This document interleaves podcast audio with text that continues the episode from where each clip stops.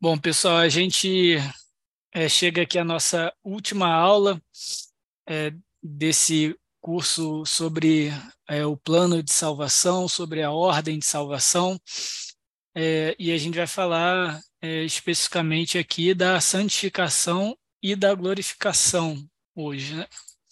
Só relembrando algumas coisas, né, o que a gente viu na primeira aula, né, salvação quando a gente fala de salvação, é uma obra trinitária das três pessoas que formam a, a Trindade, uma obra de eternidade a eternidade. Então, é lógico que qualquer é, currículo que a gente fale sobre salvação é, vai ficar muito curto, vai ficar enxugado, porque, de fato, a obra de salvação, a obra da salvação, é algo extraordinário, algo que excede a nossa nossa compreensão humana, o nosso entendimento, mas a gente consegue conhecer dela pela Escritura o suficiente para que a nossa fé seja fortalecida em Cristo, para que a gente tenha uma vida cristã equilibrada, saudável, é, para que a gente alcance é, a alegria e a esperança cristã nessa terra.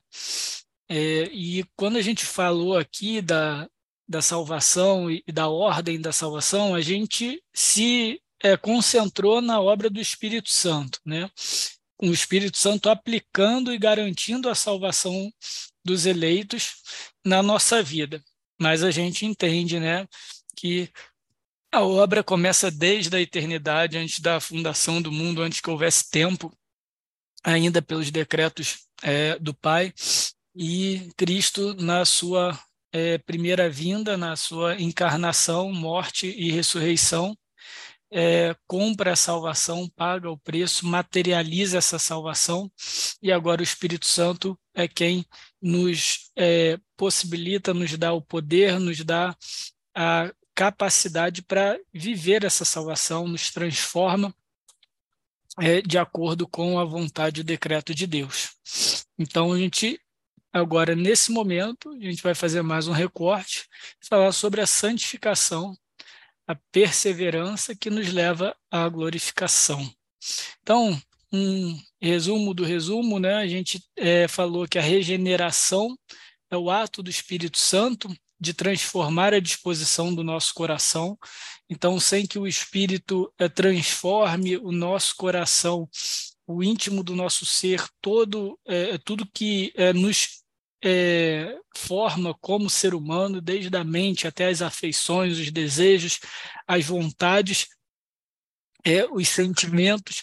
Se o Espírito Santo não agir primeiro regenerando isso, é, o ser humano é, livremente, espontaneamente, não é capaz de buscar a Deus, de se inclinar é, na direção é, de Deus. É preciso, então, um primeiro ato é, do Espírito Santo soberano, unilateral, é, monergista, como a gente falou, que é o ato de regeneração. Agora, a regeneração, com a regeneração, a gente recebe o dom da fé. A fé é uma dádiva que é, Deus nos dá, Deus dá aos regenerados. Essa fé é, é, também recebida juntamente com o arrependimento. Então, o arrependimento pelos nossos pecados já é um resultado da regeneração e da fé, porque agora é com fé em Cristo, com fé é na, é, na existência de Deus, é, em quem Ele é, é capaz da gente. Agora nós somos capacitados a reconhecer quem nós somos e o porquê nós precisamos nos arrepender dos nossos pecados, a necessidade da obra de Cristo Jesus na cruz é uma outra ação de Deus que acompanha todo esse é, esse ato de salvação é a justificação. A justificação é um ato também exclusivo de Deus, unilateral, é, absoluto da parte de Deus, onde Deus declara alguém justo.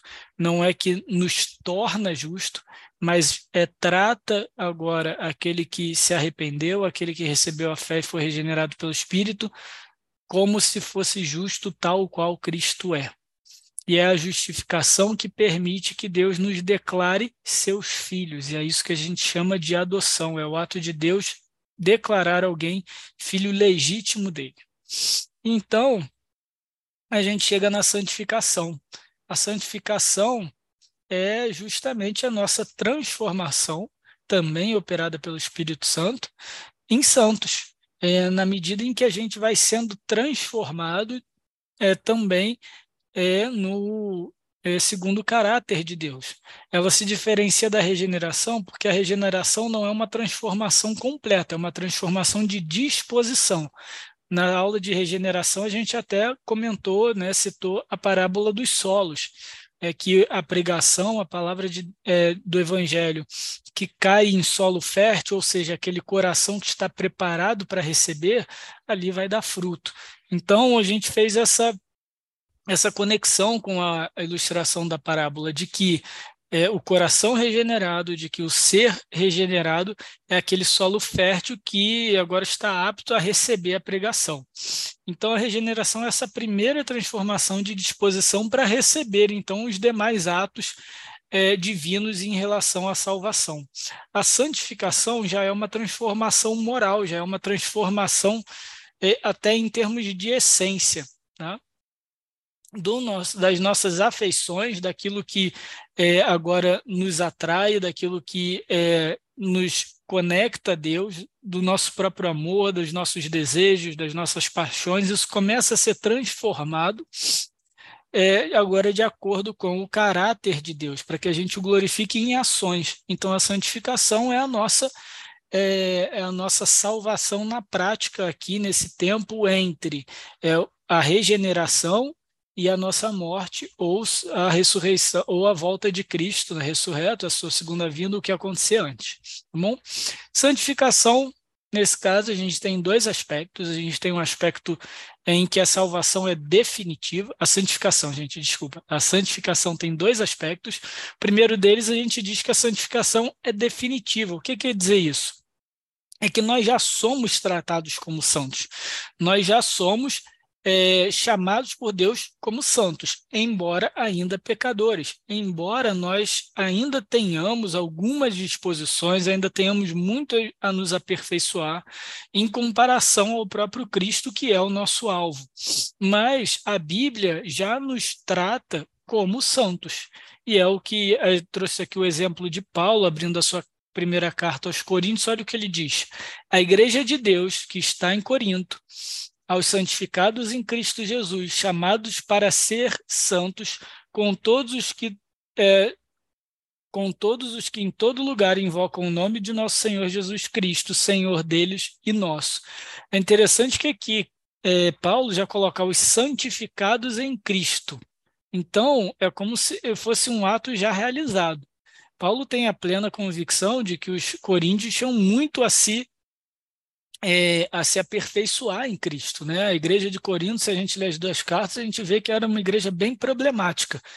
Mas é porque a obra de Cristo, a obra do Espírito Santo, a obra de Deus, né, como trindade, é perfeita e vai ser executada plenamente, então a gente já pode ser tomado como santo. Então, olha o que Paulo fala: os santificados em Cristo Jesus mas esses santificados são chamados para ser santos.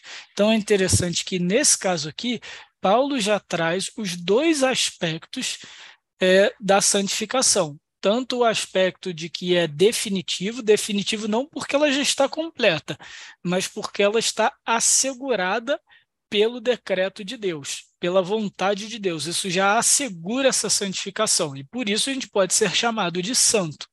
Então, é, um verdadeiro cristão pode realmente se considerar santo, não no sentido é, literal da palavra, não no sentido talvez religioso da palavra, não no sentido, é, digamos assim, é, pragmático da palavra, né, literal, como eu disse, é, de que é santo sem pecado, não é isso, mas é que de fato santo no sentido original da palavra de separado.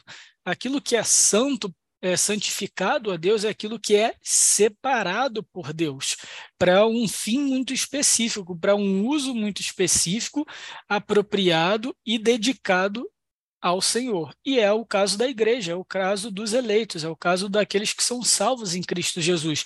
É o povo separado por Deus para um fim específico, que é glorificar a Deus é de forma perfeita.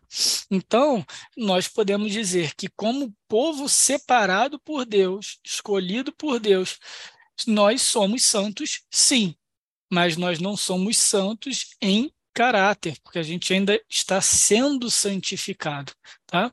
Então, aqui eu trago até uma frase do, do meu professor de é, teologia sistemática no seminário, que ele diz o seguinte: que Deus primeiro nos tira desse lamaçal do pecado, né? então a gente está completamente coberto de pecado, então ele nos retira, e nesse ponto a gente é santificado mas a gente ainda está sujo pela lama, e agora ele vai tirando a lama de dentro de nós, ele vai limpando a gente.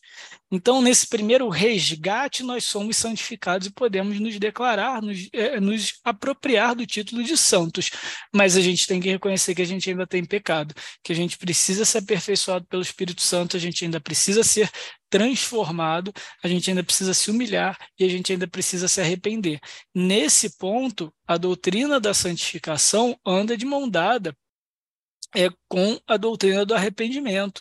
Lembra que eu falei com vocês que a, o arrependimento tem um caráter que é absoluto, que é definitivo, então é o arrependimento do reconhecimento de que nós somos pecadores e precisamos de Cristo, mas depois eu tenho um arrependimento que é contínuo, que é no dia a dia nós vamos então reconhecendo aquilo que nós precisamos mudar no nosso coração e pedindo a Deus perdão pelos nossos pecados e pedindo também a Deus a regeneração contínua é, do Espírito Santo. Então, quando a gente fala do aspecto definitivo, a gente está dizendo que o Pai exige e decreta a nossa santificação. Por que isso? Porque é o do próprio caráter de Deus. O Deus que a gente serve é um Deus santo. Então não tem como ele conviver, não tem como ele estar em harmonia é, com um pecador, com alguém que não é santo, com alguém que não é, compartilha da sua natureza santa. E o profeta Isaías, quando ele tem a visão é, do trono de Deus, a gente vê, é, da glória de Deus, a gente vê isso muito claro, né, pela reação do próprio profeta. Olha o que o profeta diz. Então disse eu: Ai de mim, estou perdido, ou seja, estou condenado à morte, porque sou homem de lábios impuros habito no meio de um povo de impuros lábios, e os meus olhos viram o Rei, o Senhor dos Exércitos. Ele nem tinha visto Deus, ele só viu a fumaça que saía é, é, da presença de Deus ali, e ele já se considerou morto, só de olhar para Deus. Por quê? Porque ele reconhecia que ele não era santo como Deus é. Então, a gente sabe que Deus exige isso daqueles que se aproximam dele. A santidade de Deus, como diria Sproul, é, consome aqueles que são ímpios, aqueles que não são santos como ele é.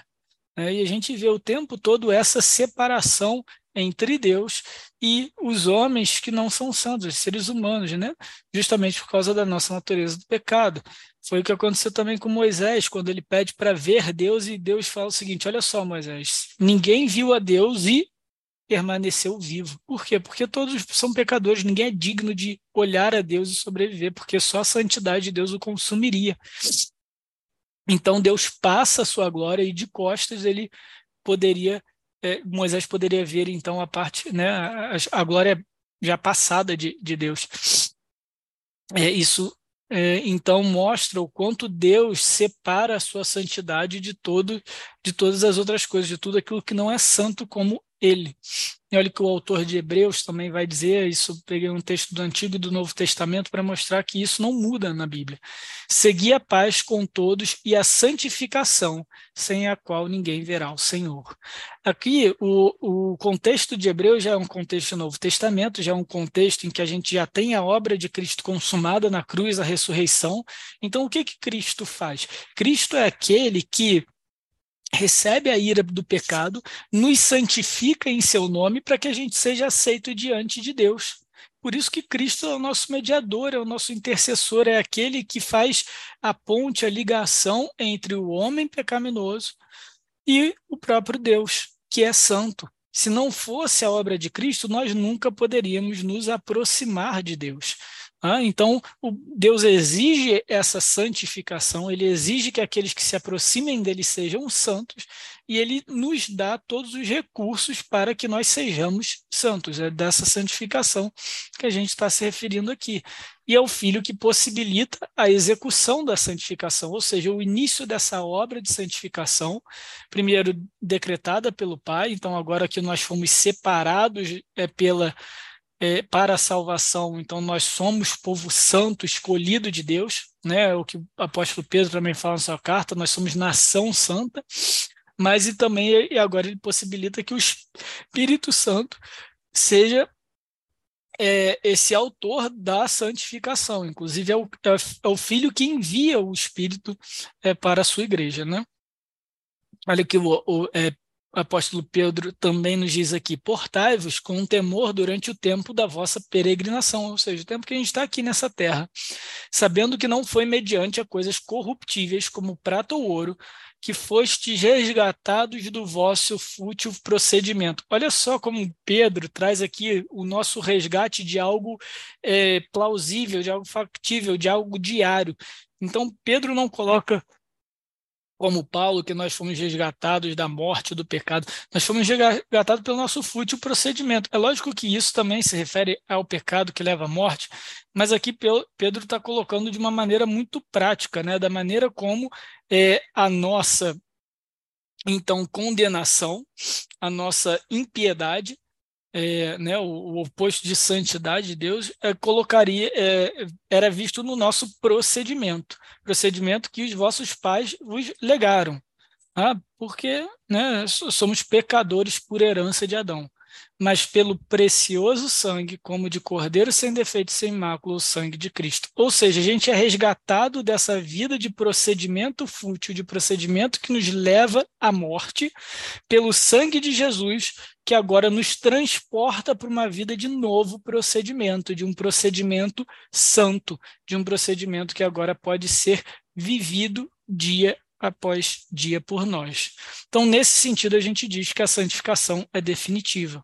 E agora a gente vai passar a maior parte aqui é, falando da santificação progressiva, que é a santificação de fato que a gente vive no dia a dia, aquela que é, cujo agente é o Espírito Santo. Então, é a ação mesmo do Espírito, em dia após dia, nos transformar à semelhança de Cristo, transformar o nosso, o nosso modo de pensar, o nosso modo de agir, o nosso modo de sentir, reagir é, em relação ao mundo, em relação é, à existência, em relação aos outros, em relação a Deus também. Então, a primeira coisa, a gente diz que o Espírito Santo é o agente da santificação é aquele, quem aquele que executa a santificação dia após dia em nossa vida.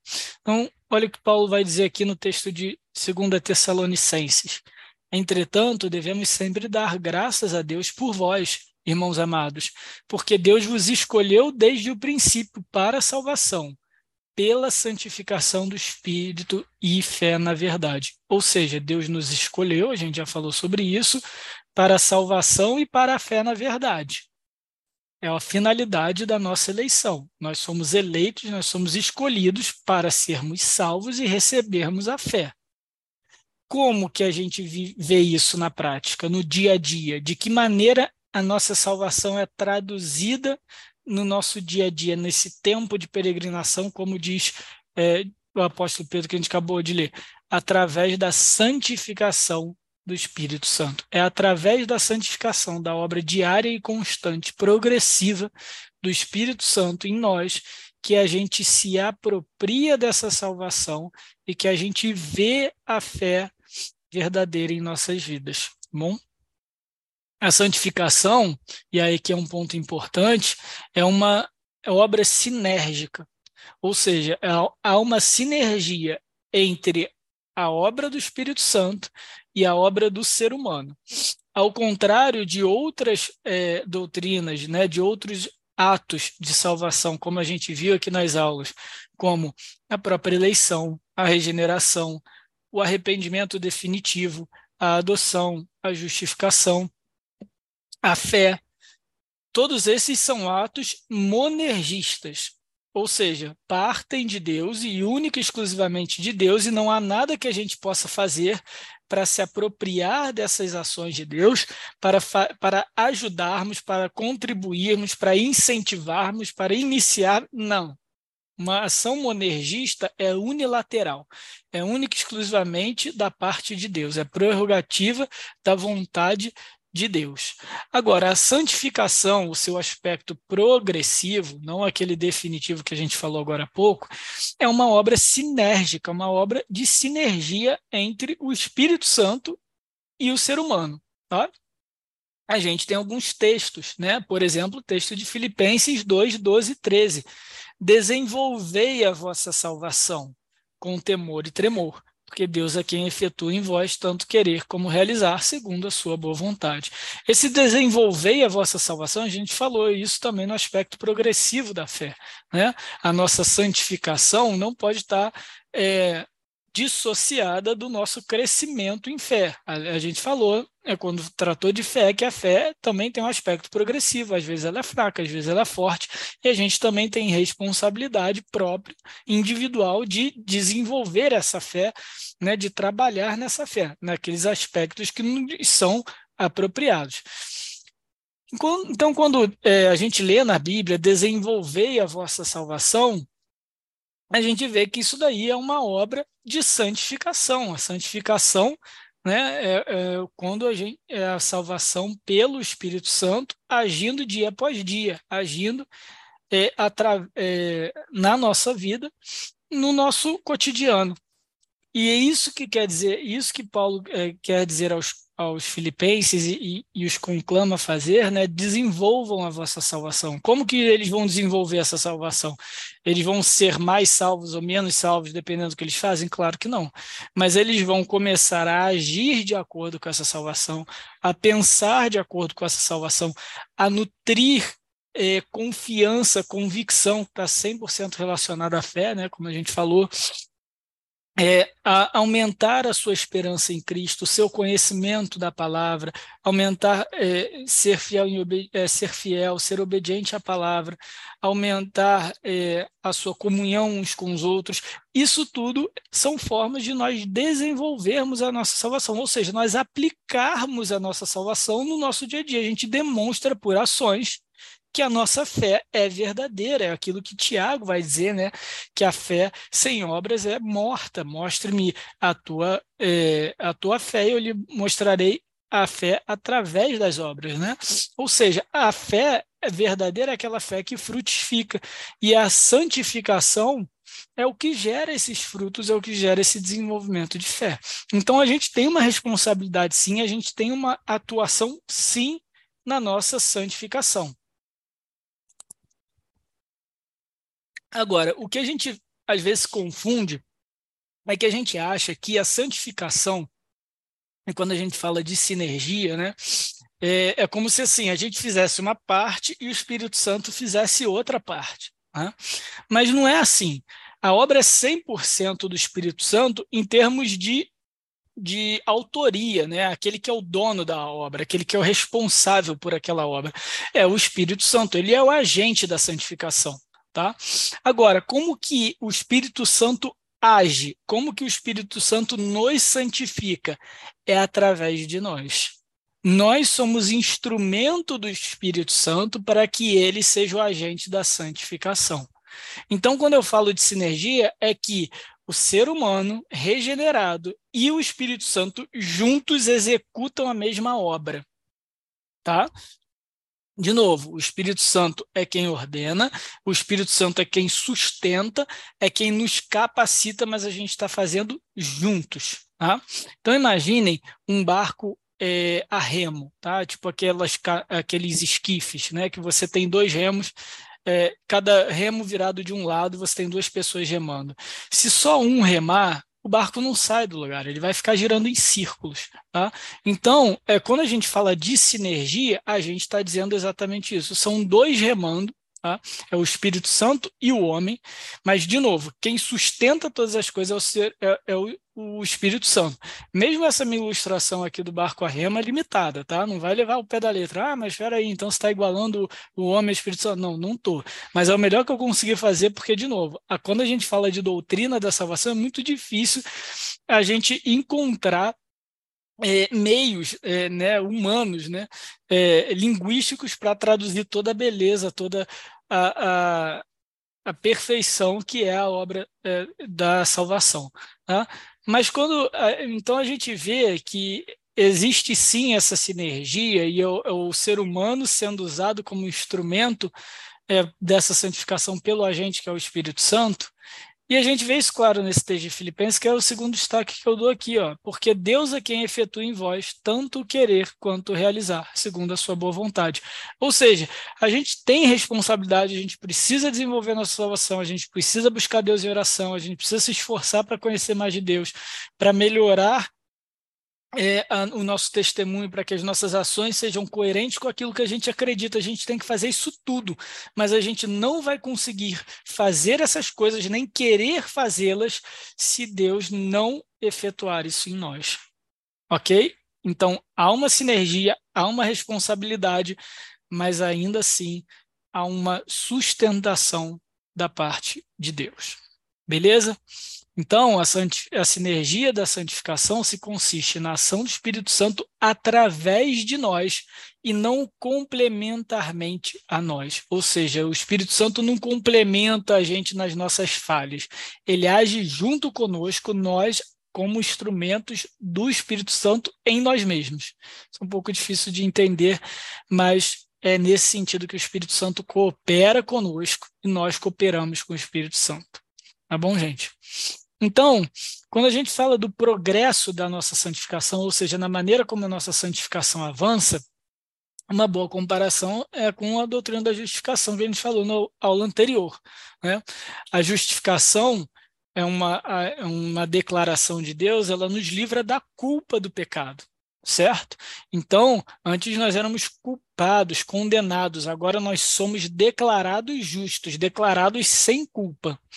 A santificação nos livra, nos purifica da corrupção do pecado, daquilo em nós que o pecado levou à morte, daquilo em nós que o pecado apodreceu. A santificação nos livra disso, é aquilo que a gente falou agora há pouco, ele nos tira do lamaçal do pecado a justificação nos liberta da pena de morte, porque uma vez que nós somos declarados justos, então não há mais condenação para nós. Então nós somos libertos daquilo que nos prendia, né? Nós somos livres aí, digamos assim, da é, da pena de morte que vinha por causa da culpa do pecado. A santificação nos liberta do poder do pecado. Ou seja, antes nós éramos escravos do nosso pecado. Calvino chega a dizer que antes da, da regeneração do Espírito Santo, após a queda e antes da regeneração, nós não podemos não pecar. Então, o pecar não é opção, o não pecar não é opção para o homem. Agora, quando nós somos regenerados pelo Espírito Santo, agora nós temos a capacidade de pecar ou não. Tá bom? E vai chegar o dia, a gente vai falar isso no finalzinho da aula, em que nós não vamos ter condições de pecar, porque a gente vai ser perfeito em tudo. Então, o pecado não vai ser nenhuma possibilidade para nós. Hoje, uma, o pecado, para aqueles que são regenerados em Cristo, é uma possibilidade. Para os que não são, é, um, é a única realidade. Só existe pecado. Tá? Então, a santificação nos liberta do poder do pecado. A santificação, então, é, como eu falei, né, ela é contínua e garantida. Então, agora o que, que eu quero dizer com isso? Que, uma vez iniciada, ela vai até o final. Isso daqui é, é tratado, a gente não vai entrar muito aqui, mas é tratado na perseverança dos santos, que é um dos pontos aí dos cinco pontos do calvinismo. Ou seja, os santos, que são os declarados santos, aí a santificação definitiva, né? Os eleitos de Deus, aqueles que foram já regenerados, esses vão perseverar até o, até o fim, eles não vão perder a fé, eles não vão abandonar a fé, eles não vão deixar de amar a Deus, eles não vão ser consumidos pelo pecado, porque Deus, uma vez que os separou para si, os santificou, agora ele os preserva, ele os protege do pecado. E ainda que a gente peque, a gente tem Cristo como nosso intercessor, como fala, é como João fala na sua primeira carta, no capítulo 2, é Cristo o justo, para justamente nos interceder por nós diante do Pai, para que o nosso pecado não nos consuma mais, tá? Então a nossa santificação ela é contínua, mas ela é garantida.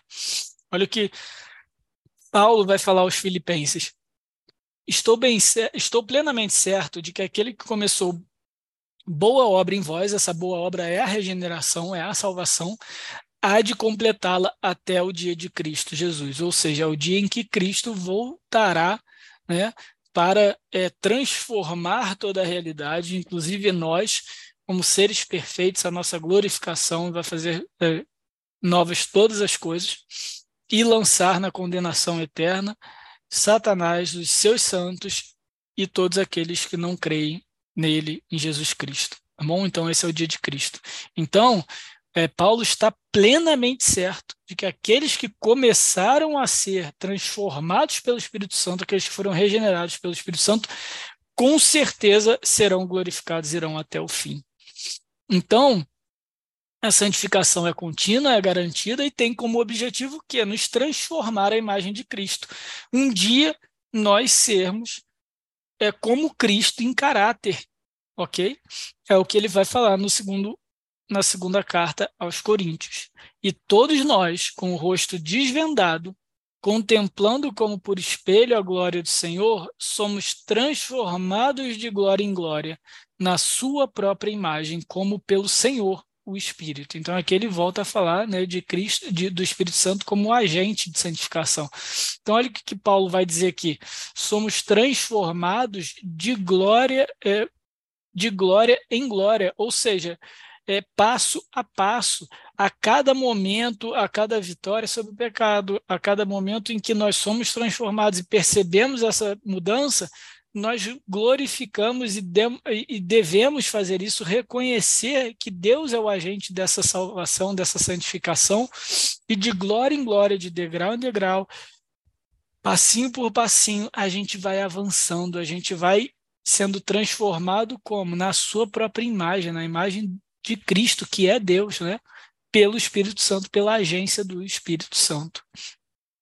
E nos capacita, então, para realizarmos as boas obras que refletem o caráter de Deus.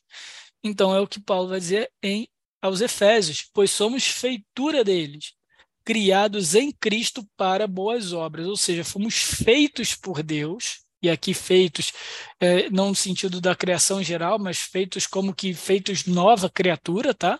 Feituras dele, criados em Cristo para as boas obras, as quais Deus de antemão preparou para que andássemos nela. Ou seja, a nossa salvação tem um aspecto muito é, precioso, muito central, que é a nossa é, prática, a nossa vida prática é, aqui na Terra. Então, é, aquele que se diz salvo, aquele que se diz transformado pelo Espírito Santo, mas não teve mudança de vida, não teve mudança, transformação de é, na forma de enxergar o mundo, nos seus valores, nos seus princípios, na maneira como trata os outros, não teve uma transformação de fato. Tá? Então a gente vê isso claramente aqui na Bíblia que nós, que a santificação, ela é um resultado, mas também é um objetivo é, da nossa é, regeneração. Nós já somos transformados em vida, mas ao mesmo tempo ela também testemunha a nosso favor, ou seja, ela é uma prova é visível daquilo que Deus faz no nosso é, coração, rumo à nossa salvação eterna, rumo à nossa vida eterna a santificação possui dois lados. Né? Ela possui um lado, um aspecto negativo, um aspecto positivo. No aspecto negativo, ela mortifica o pecado. Ou seja, agora tem algo em mim, é, deixa de ter algo em mim que havia antes. Assim como ela tem um aspecto positivo, ou seja, agora tem uma nova tem algo novo em mim que não tinha antes. A santificação faz essas duas coisas. Esse é o movimento de santificação. Nós vamos deixando as coisas para trás, aquilo que estava relacionado à, nosso, nossa velha natureza, tá? a natureza que era contra, que era inimiga de Deus, que era escrava do pecado, pecado e vamos nos associando, vamos é, recebendo agora uma nova natureza, aquilo que está associado ao caráter de Cristo. E Paulo, é, em Filipenses, traz é, isso, esses dois aspectos muito bem claros. Olha só o que ele diz: Irmãos, quanto a mim, não julgo havê-lo alcançado, mas uma coisa faço, esquecendo-me das coisas que para trás ficam e avançando para as que diante de mim estão, prossigo para o alvo, para o prêmio da soberana vocação de Deus em Cristo Jesus. Ou seja, Paulo esquece as coisas que para trás ficam, aquilo antes é que ele tinha é como orgulho, mas que não eram condizentes com a vontade de Deus. E agora ele é, tem como objetivo se aperfeiçoar em caráter, nesse caráter que é o mesmo caráter de Cristo, é o que está diante dele, é o que faz ele avançar, é o que faz ele andar, é o que faz ele dia após dia desenvolver a sua fé. Ele prossegue para o alvo. Qual é o alvo? É o, o alvo, o prêmio da soberana vocação de Deus em Cristo Jesus. Ou seja, Deus nos chama, essa soberana vocação, ele nos chama para ser como seu filho para ser como Cristo. E aqueles que ele chama certamente serão, chegarão lá, serão transformados à semelhança de Cristo. E aí ele continua: Todos, pois, que somos perfeitos, tenhamos esse mesmo este sentimento. E é interessante aqui que no final ele já se refere àquela, àquela que é a santificação definitiva. Ele diz o seguinte: olha, eu não me julgo ter alcançado. Na verdade, eu continuo nesse progresso, eu continuo nesse caminho, nessa rota. Eu vou abandonando as coisas que antes se referiam à, minha vida de pecado, antes de ser regenerado pelo Espírito, e eu sigo avançando rumo à, à perfeição, mas eu mesmo ainda não alcancei. E agora ele fala: todos nós todos, pois que somos perfeitos, tenhamos esse sentimento. Como assim, não? Peraí, você fala que não chegou lá, mas agora você está falando que você é perfeito? Então, é porque para Paulo era certo, era garantido que ele ia chegar lá. Então, é, somente por isso ser decretado por Deus, somente por ter, ter nascido da vontade de Deus, e essa ação, essa progressão da santificação ser executada pelo próprio Espírito Santo de Deus, Paulo já tem como certo. Ele já tomou posse, ele já está garantido. Isso já está, isso é só cumprir tabela.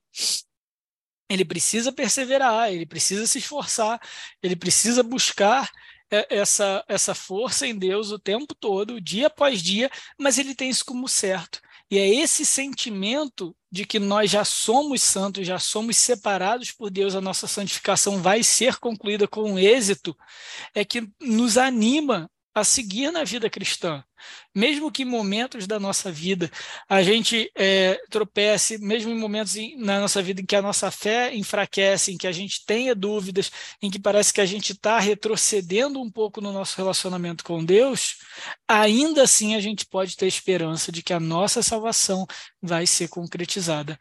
Inclusive, irmãos, em alguns casos, esse nosso sentimento de caramba, poxa, tem coisa em mim ainda que não está melhorando, já era para eu, eu, ter me livrado disso, ou já era para eu pensar de forma diferente. Esse incômodo que muitas vezes pesa no coração dos cristãos pode ser visto como um avanço também na nossa santificação. Porque na medida em que a gente vai crescendo em santificação, na medida em que o nosso caráter vai se assemelhando ao de Cristo, nós vamos percebendo em nós questões que são ofensivas a Deus que nós não percebíamos antes.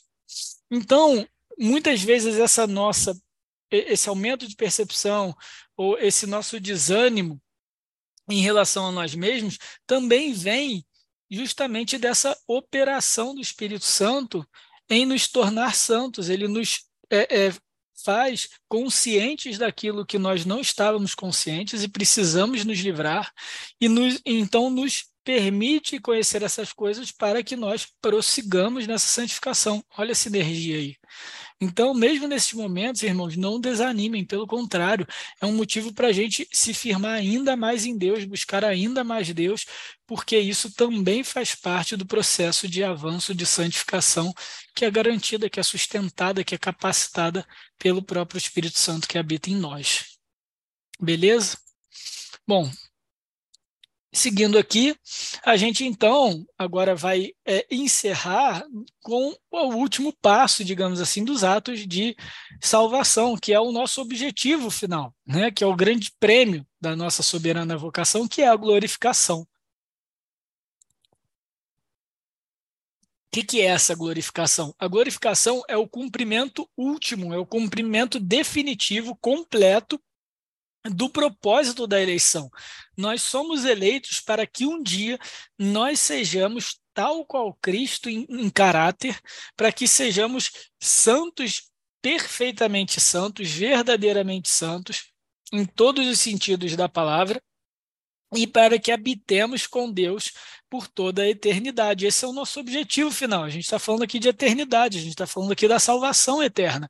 Então, a glorificação é o cumprimento de todas essas coisas das quais a gente falou nesses é, encontros. É a aplicação definitiva do sacrifício de Cristo. Por que definitiva? Porque a gente vai ver a regeneração completa de é, da obra de, é, de Cristo em nós, não só no espírito, como a gente já vai percebendo na santificação, na mudança do nosso coração, na mudança da nossa mente, mas também no nosso corpo. A salvação, gente, diz respeito tanto ao nosso corpo físico quanto ao nosso elemento espiritual, digamos assim, o nosso corpo espiritual, se é que eu posso dizer assim. Então, não é que a gente vai ser salvo e ah, eu vou morrer eu vou virar um fantasminha no céu, vou virar um anjinho no céu. Não, gente.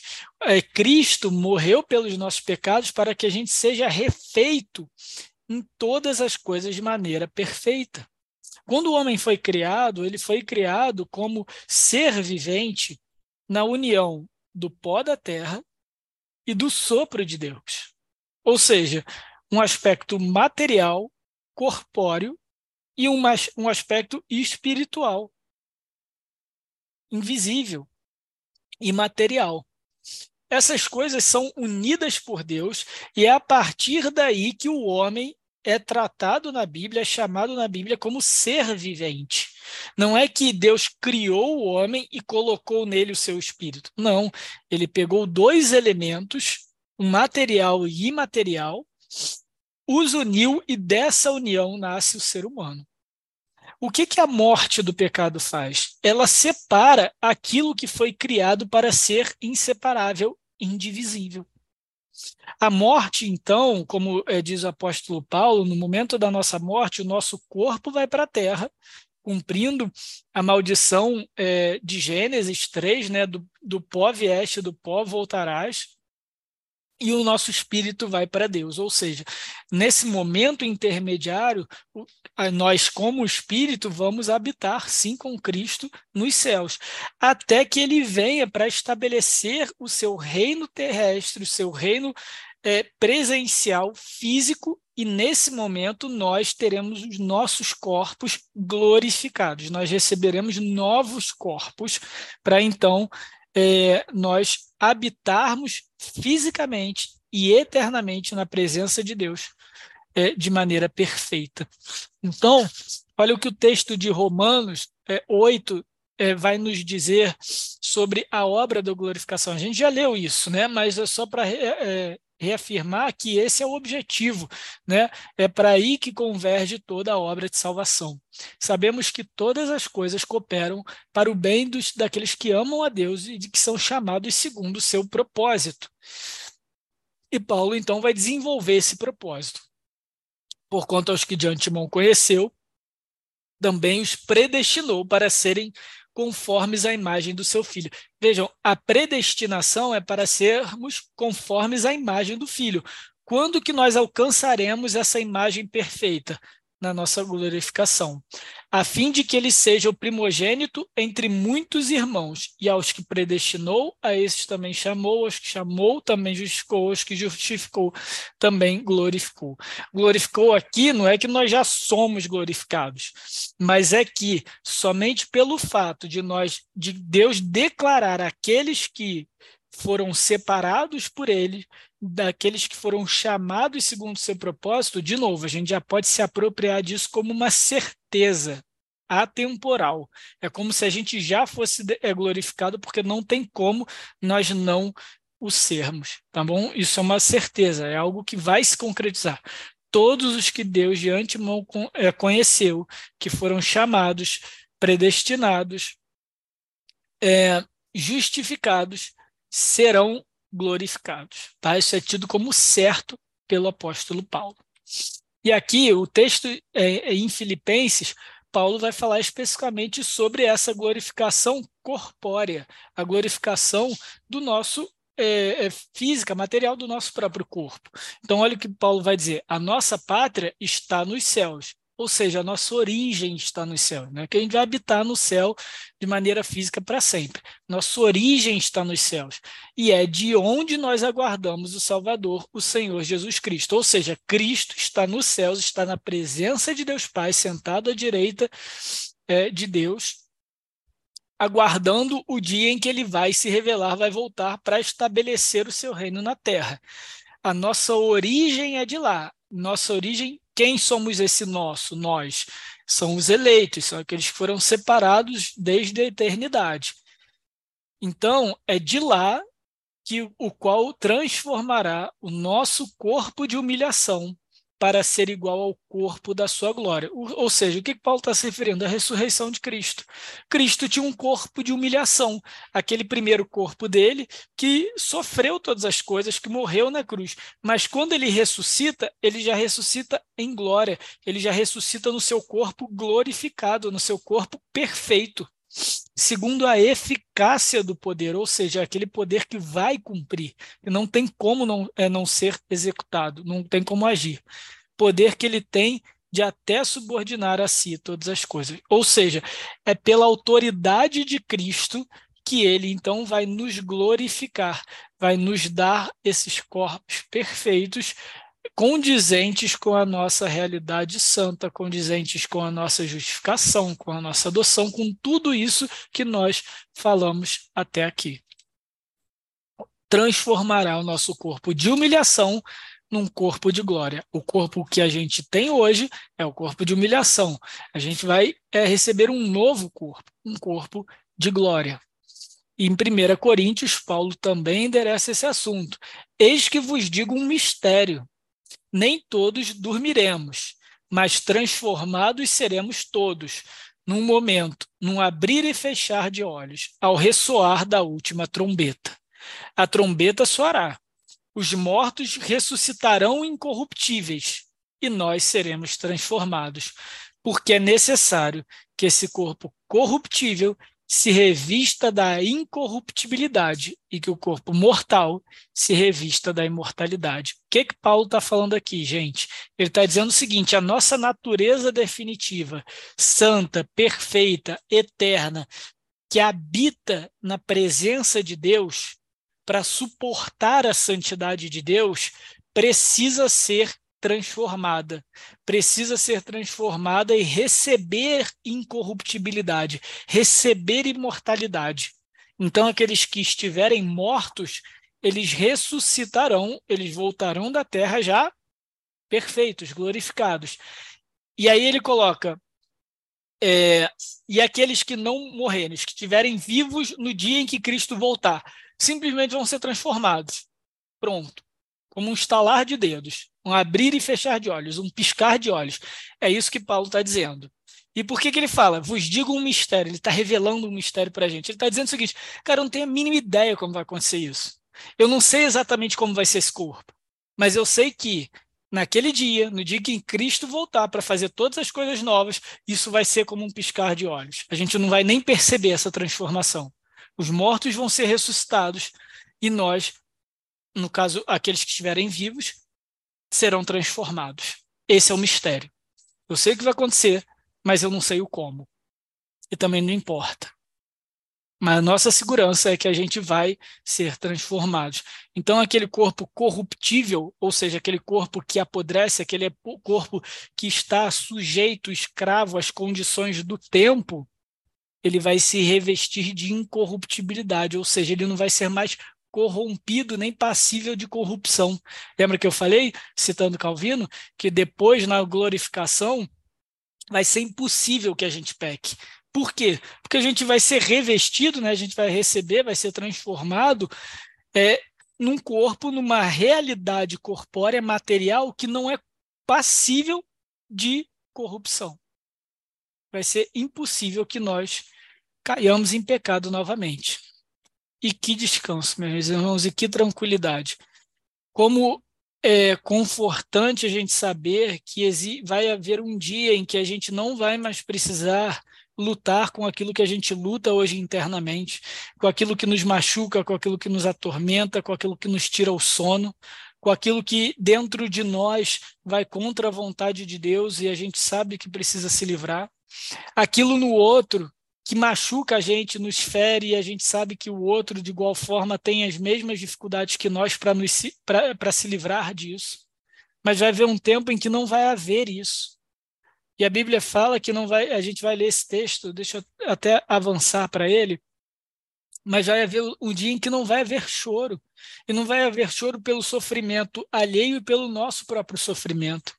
Porque a gente vai tá, ser perfeito, o corpo que a gente vai estar tá, e a nossa existência, a nossa realidade, a nossa condição vai ser perfeita, não vai ser mais passível de corrupção.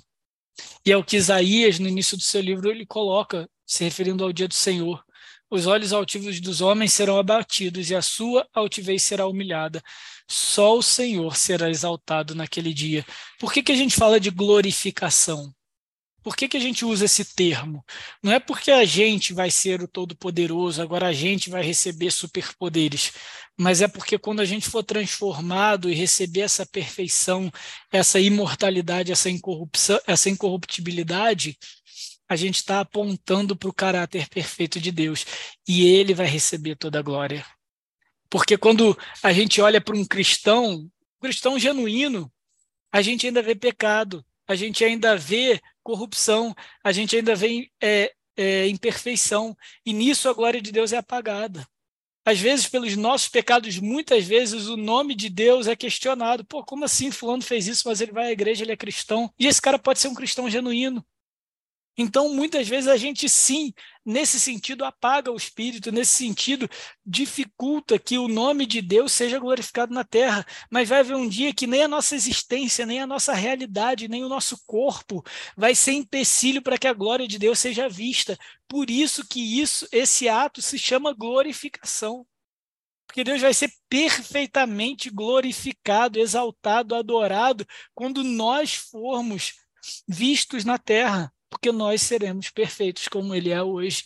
E naquele dia só o Senhor será exaltado. Na esperança de que a própria criação será redimida do cativeiro da corrupção para a liberdade da glória dos filhos de Deus. Glória não é nossa. A glória dos filhos de Deus é aquela glória que a gente perfeitamente vai mostrar, vai demonstrar, vai irradiar o caráter de Deus e a própria criação, tudo que foi criado, aguarda por esse dia, no dia em que ela vai que ela será liberta desse cativeiro da escravidão. Essa esperança que até a criação guarda para si. E aí sim, o texto que eu queria ler de Apocalipse e encerrar aqui a nossa aula e as nossas aulas, né?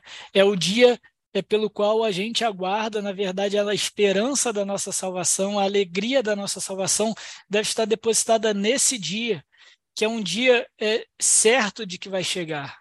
Na verdade, toda a nossa vida deve ser a tradução desse dia, da expectativa desse dia.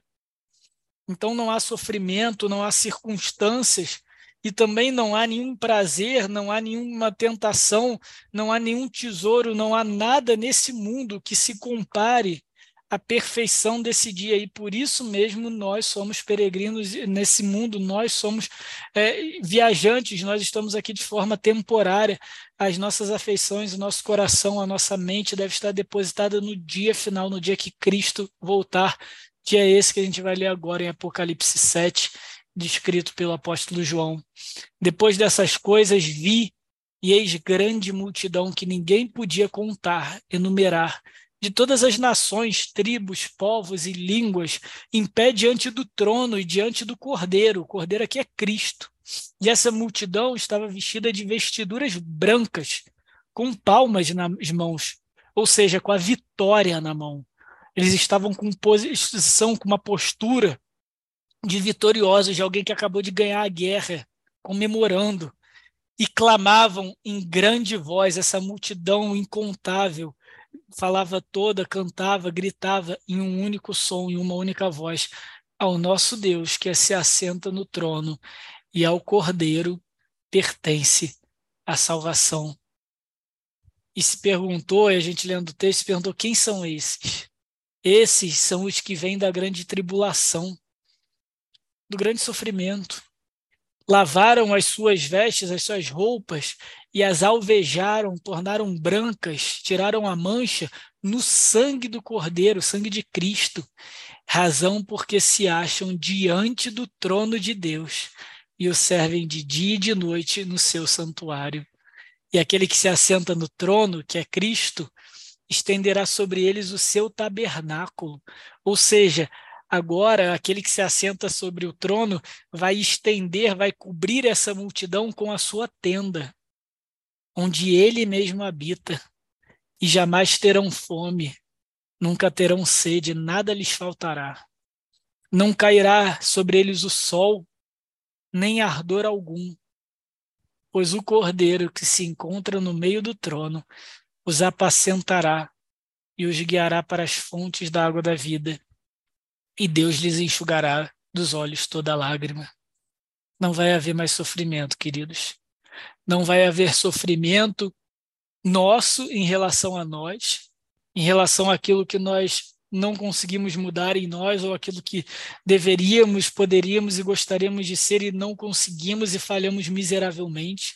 Não vai haver mais lágrima, por conta da nossa própria miséria, mas não vai haver lágrimas por causa da miséria alheia, porque todas as coisas serão feitas novas, serão perfeitas.